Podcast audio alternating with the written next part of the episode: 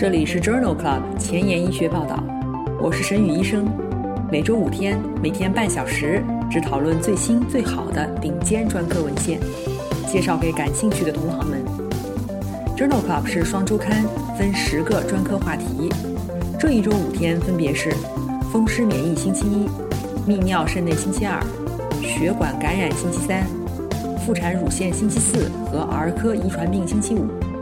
别忘了关注公众号，订阅我们的节目哦。今日头条：一，FDA 批准促性腺激素释放激素受体拮抗剂治疗晚期前列腺癌。二，Kidney International，盐摄入过高可能加速多囊肾的进展。三，European Urology，饮食模式和前列腺癌的风险。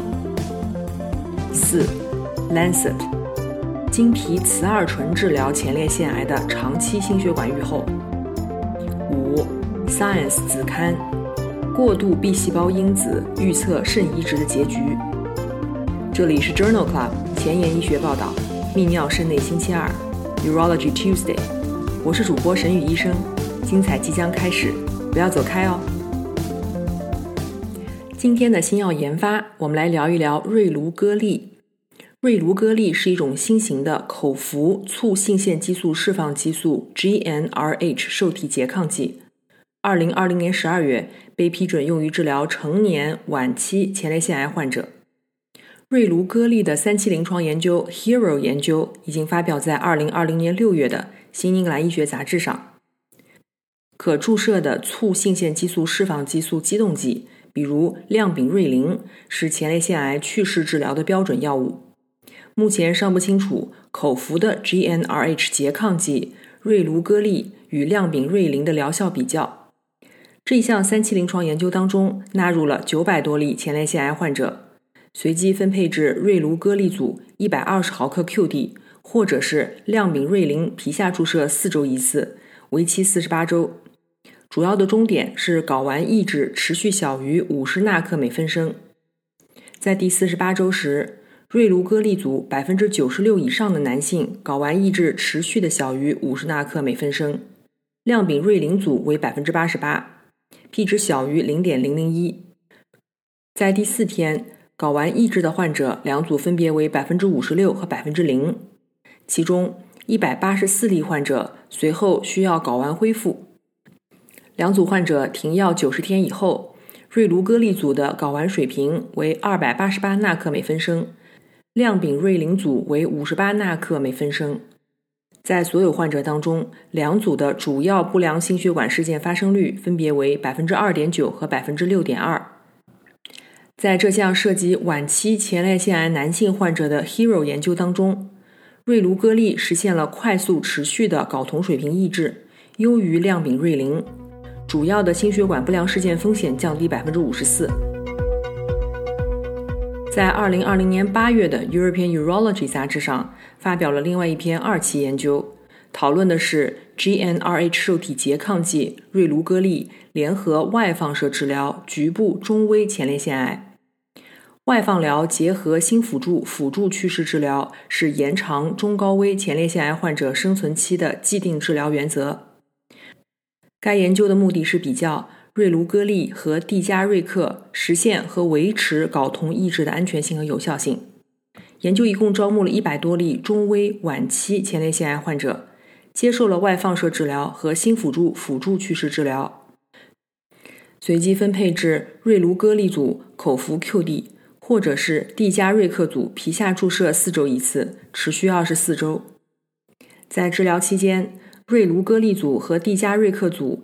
睾酮抑制达到1.73纳摩尔每升水平的患者比例分别为95%和89%，达到0.7纳摩尔每升水平的患者比例分别为82%和68%。在瑞卢戈利组当中，去世的治疗平均时间为四天。在治疗期间，两组的 PSA 水平和前列腺体积都有所缩小。停止治疗以后。两组中分别有百分之五十二的患者和百分之十六的患者经历了睾酮恢复，平均生活质量评分改善。最常见的不良反应是潮红。这项研究认为，瑞卢戈利在几天之内就达到了睾酮抑制，并且可以维持二十四周以上。今天的临床实践第一部分，我们来聊一聊多囊肾。常染色体显性遗传病多囊肾 （ADPKD） 是最常见的遗传性慢性肾病。大约百分之七十八的多囊肾的家族存在十六号染色体异常 （PKD1） 基因变异，其余大部分患者存在四号染色体异常 （PKD2） 基因变异，少部分存在 GANAB 或者是 DNAJB 十一基因缺陷。多囊肾中存在 PKD2 基因缺陷，比 PKD1 基因缺陷的患者临床表现更轻微。最常见的症状是由肾出血、肾结石、泌尿系统感染导致的腰痛。多囊肾的患者发生进展性的肾病，主要因素包括致病基因突变、男性较早出现症状、肾脏的大小、高血压、蛋白尿以及尿钠排泄较高。常染色体显性遗传病多囊肾的患者初始治疗包括强化降压。在肾功能允许的情况下，使用 ACEI 或者 ARB 降压目标为一百一十七十五毫米汞柱，限制钠的摄入，每日小于两克，约为氯化钠五克，增加液体摄入，大于三升每天。在高危患者当中，加压素 V2 受体拮抗剂，比如托伐普坦可能有效。在中末期肾病的患者当中，建议血液透析或者是肾移植。在二零二零年六月的《Kidney International》杂志上发表了一篇关于多囊肾的研究。研究认为，盐而不是蛋白质的摄入与常染色体显性多囊肾疾病的加速进展相关。在多囊肾患者中，关于盐和蛋白质摄入对于疾病的影响资料很少。研究人员通过分析近六百例多囊肾患者的观察队列，研究了这些饮食模式与多囊肾进展的关系。这些患者中，百分之五十九为女性，平均年龄四十七岁，eGFR 水平六十四毫升每分钟每一点七三平方米，身高矫正以后的全肾容量为八百八十毫升，盐的平均摄入量为九点一克每天，蛋白质的平均摄入量为八十四克每天。在平均四年的随访当中，盐的摄入量与 eGFR 的年变化率显著相关。而蛋白质的摄入量与 eGFR 变化无关，盐摄入量对于 eGFR 斜率的影响主要是通过血管加压素介导的，和收缩压无关。因此，作者认为较高的盐摄入量诱导加压素升高，可以加速多囊肾的疾病进展。在2020年7月的《Clinical Journal of American Society of Nephrology》杂志上，发表了另外一篇关于多囊肾的研究。这是一项前瞻性观察性的队列研究，讨论了托伐普坦治疗多囊肾患者泌尿系结石风险。在多囊肾患者当中，最常见的健康问题包括肾结石。这项研究旨在评价托伐普坦一种特异性的拮抗精氨酸加压素的药物是否可以降低此类患者结石的风险。在这项前瞻性观察性的队列研究当中，共纳入了一百二十五例患者。随机给予托伐普坦治疗或者是安慰剂治疗，平均随访时间一点九年。托伐普坦组使用药物以后，患者尿液中草酸钙、钙磷石、尿酸的相对过饱和度的比例均降低，同时升高了尿柠檬酸肌酐比值、钙排泄肌酐比值。此外，托伐普坦治疗还可以降低净酸排泄量肌酐比值。升高胃肠碱吸收肌酐比值。这一项前瞻性观察性队列研究认为，托伐普坦治疗可以显著地降低多囊肾患者的泌尿系结石风险。今天分享的第三篇文章，同样也是来自于《Clinical Journal of American Society of Nephrology》杂志。预测常染色体显性多囊肾患者疾病进展一直是一项挑战，特别是在疾病的早期。囊肿的持续生长使最大的尿浓缩能力从早期就开始下降，因此作者假设尿血浆尿素比作为尿浓缩能力的反应，可以作为预测多囊肾进展的指标。作者首先对于一组多囊肾患者进行了限水实验，建立了比值与多囊肾进展之间的关系。随后，在五百多人的患者队列当中进行了验证，最大尿浓缩能力与尿血浆尿素比值有很强的相关性，p 值小于零点零零一。中位随访四年以后，尿血浆尿素比与 eGFR 下降率显著相关。尿血浆尿素比每降低十个单位，快速进展疾病的风险增加百分之三十五，风险比一点三五，p 值小于零点零零一。尿血浆尿素比梅奥诊所升高调整的总肾容积分级和 PKD 基因突变组成的联合风险评分，比单独的一个预测因子更能够预测疾病的快速进展。这项研究认为，尿血浆尿素比能够预测多囊肾的疾病进展。今天分享的最后一篇文章，同样也是来自于 Clinical Journal of American Society of Nephrology。二零二一年三月刊，这项研究讨论的是有蛋白截断的 PKD1 突变与轻症多囊肾的关系。常染色体显性多囊肾患者的进展是高度可变的。现在认为，在所有的突变类型当中，蛋白截断型 PKD1 突变与最严重的肾脏疾病相关。在这一项多囊肾多伦多遗传流行病学研究当中，作者报告了。蛋白截短型 PKD1 突变的患者也可能患有轻症疾病。在一百七十四例具有典型影像学表现和蛋白截断型 PKD1 突变的患者当中，根据影像学结果发现，三十二例患者表现为轻症，他们的突变跨越了整个基因。通过对于年龄、性别、突变类型的多变量分析。他们表现出类似于 PKD2 突变和梅奥临床影像学分级为 1A1B 期的患者所表现出的轻症疾病。在这些携带蛋白截断型 PKD1 基因突变的轻症患者当中，大多数报告了前几代的阳性家族史，并显示出显著的家族内疾病变异。这项研究认为，尽管存在严重的疾病。但是，根据临床和影像学评估，约百分之十八的蛋白截断型 PKD1 基因突变的患者仅表现为轻症疾病。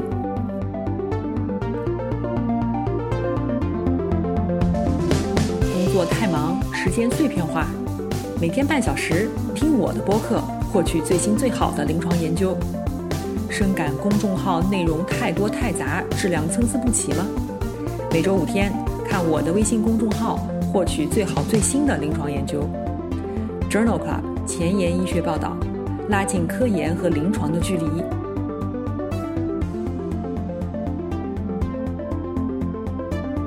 今天临床实践的第二部分，我们来聊一聊前列腺癌。前列腺癌是男性中第二大常见癌症，临床表现差异巨大。轻者可表现为不具有临床意义的。分化良好的显微镜下肿瘤，重者可表现为侵袭性高级别癌症，并最终出现转移、并发症和死亡。前列腺癌的风险因子包括高龄、家族史、种族等。约百分之九十九的病例，患者诊断时年龄超过五十岁。之前我们曾经好几次聊到过前列腺癌相关的最新文献。具体在第七期泌尿肾内星期二节目当中聊过前列腺癌的放疗，在第四十七期泌尿肾内星期二节目当中聊过前列腺癌手术治疗，在第五十七期节目当中聊过去世治疗，欢迎点击链接重复收听哦。今天分享的第一篇文章发表在 European Urology 二零二一年一月刊上，这是一项病例对照研究。区分惰性前列腺癌和侵袭性前列腺癌仍然是前列腺癌治疗决策的一个关键挑战。之前已被验证的生物标志物包括转化生长因子贝塔 one 和白介素六可溶性受体。已验证的组织学标志物包括转移性前列腺癌的基因评分 GEMCAP 和细胞周期进展 CCP。这项病例对照研究的目的是讨论。这两项已验证的生物学标志物和这两项已验证的组织学评分，是否可以预测前列腺癌术中的病理分期？这项研究一共收录了三百八十例来自加州大学旧金山分校和二百六十例来自华盛顿大学的前列腺癌切除组织和术前的血液样本。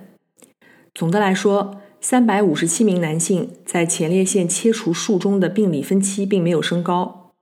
病理分期升高与转化生长因子贝塔 one 和白介素六可溶性受体无关。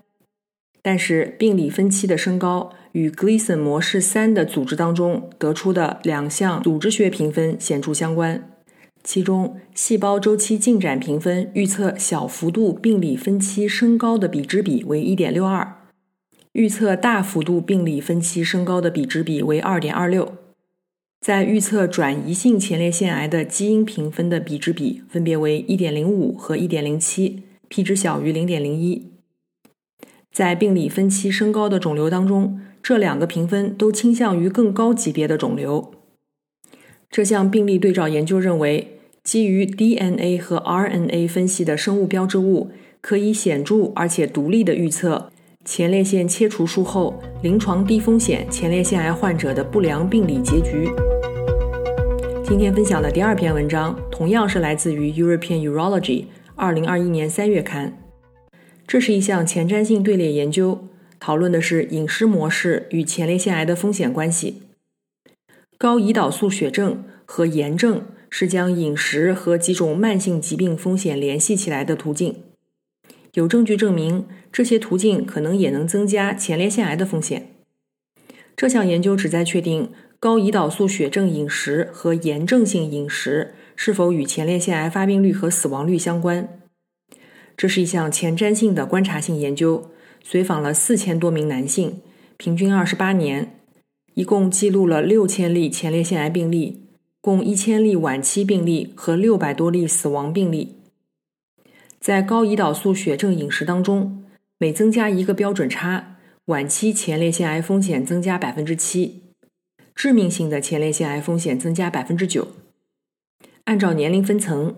高胰岛素血症饮食仅与早发性侵袭性前列腺癌相关，每升高一个标准差，风险增加百分之二十。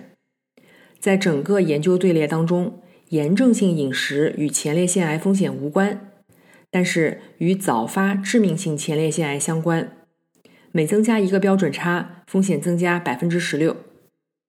这一项前瞻性观察性队列研究认为，高胰岛素血症和炎症。可能是饮食模式与侵袭性前列腺癌，特别是早发致命性前列腺癌风险相关的潜在机制。今天分享的第三篇文章，一样是来自于 European Urology 杂志二零二一年三月刊上。单核苷酸多态性的遗传风险评分 GRS 已被开发并验证用于前列腺癌风险评估。这一项基于人群的前瞻性分析，目的是比较。遗传风险评分与两种指南推荐的遗传风险标志，包括家族史和罕见致病突变，在预测前列腺癌发生率和死亡率方面的性能。这是英国生物样本库的一项前瞻性队列研究，对于二十万例没有前列腺癌的患者进行了随访，随访约十年以后，发现了近七千例前列腺癌，四百人死于前列腺癌。在单变量的分析当中。这三种测量方法均与前列腺癌发生率相关。阳性家族史的相对风险比为1.88，携带罕见致病突变的相对风险比为2.89，遗传风险评分的相对风险比为1.97。在多变量的分析当中，这些关联性都是独立的。遗传风险评分、联合家族史和罕见致病突变。可以将评估发病率的 C 统计量从0.58提高至0.67，将评估死亡率的 C 统计量从0.65提高至0.71。这项研究建议遗传风险评分、联合家族史和罕见致病突变用于评估前列腺癌发生率和死亡风险。今天分享的最后一篇文章是发表在《Lancet》柳叶刀杂志。二零二一年二月刊上的 Patch 研究，雄激素剥夺治疗是前列腺癌治疗的主要组成部分，但是会导致大量的长期毒性。经皮雌二醇给药可以绕过肝脏代谢，应该可以避免口服雌激素引起的心血管毒性，以及促黄体激素释放激素激动剂引起的雌激素消耗效应。Patch 研究是一项多中心二三期随机对照临床研究，在英国的五十二个研究点进行，招募了局部晚期转移性前列腺癌患者共一千七百例，随机分配至促黄体激素释放激素激动组以及雌二醇贴片组。雌二醇贴片为每贴一百微克，每二十四小时使用四贴，每周更换两次，四周以后。如果睾酮小于一点七纳摩尔每升，则减量至每二十四小时三贴。中位随访时间为三点九年。一个月和三个月睾酮的抑制率，在促黄体激素释放激素激动组当中分别为百分之六十五和百分之九十三，雌二醇贴片组分别为百分之八十三和百分之九十三。其中，一百五十四名男性发生了一百五十七例心血管事件。十例猝死，在二十六例发生致命性心血管事件的患者当中，两组分别占了十五例和十一例。两组之间的首次心血管事件发生率也没有差异。最常见的不良事件是乳房肿胀和潮红。这项 Patch 研究认为，长期使用雌二醇贴片和促黄体激素释放激素激动剂。并没有证据表明这两组当中心血管死亡率或者发病率存在差异。今天的交叉学科板块，我们来聊一聊心脏科和肾内科交叉的文章。这篇文章发表在《Circulation》杂志二零二一年二月刊上。达格列净可以降低 CKD 患者发生中末期肾病的风险。这项研究的目的是评价这些患者发生心血管和肾脏事件的相对风险。以及达格列净的影响。DAPA CKD 研究纳入了四千多例 CKD 患者，随机分配至达格列净十毫克 QD 以及安慰剂组。在预先设定的亚组分析当中，根据心血管病疾病，将患者分为一级预防和二级预防。在二级预防组当中，一千六百例患者年龄较大，男性较多，血压和 BMI 值较高，糖尿病的患病率也更高。在一级预防和二级预防组当中，GFR 和尿白蛋白肌酐比值相似。二级预防组的不良心血管事件发生率较高，但是肾功能衰竭的发生率与一级预防组相同。不论是在一级预防组还是二级预防组当中，达格列净均能显著的降低主要结局风险，达到百分之三十九，风险比零点六一。对于心衰入院、心血管死亡的组合也是如此，风险比为零点六七和零点七，全因死亡风险比分别为零点六三和零点七，不良事件发生率总体较低。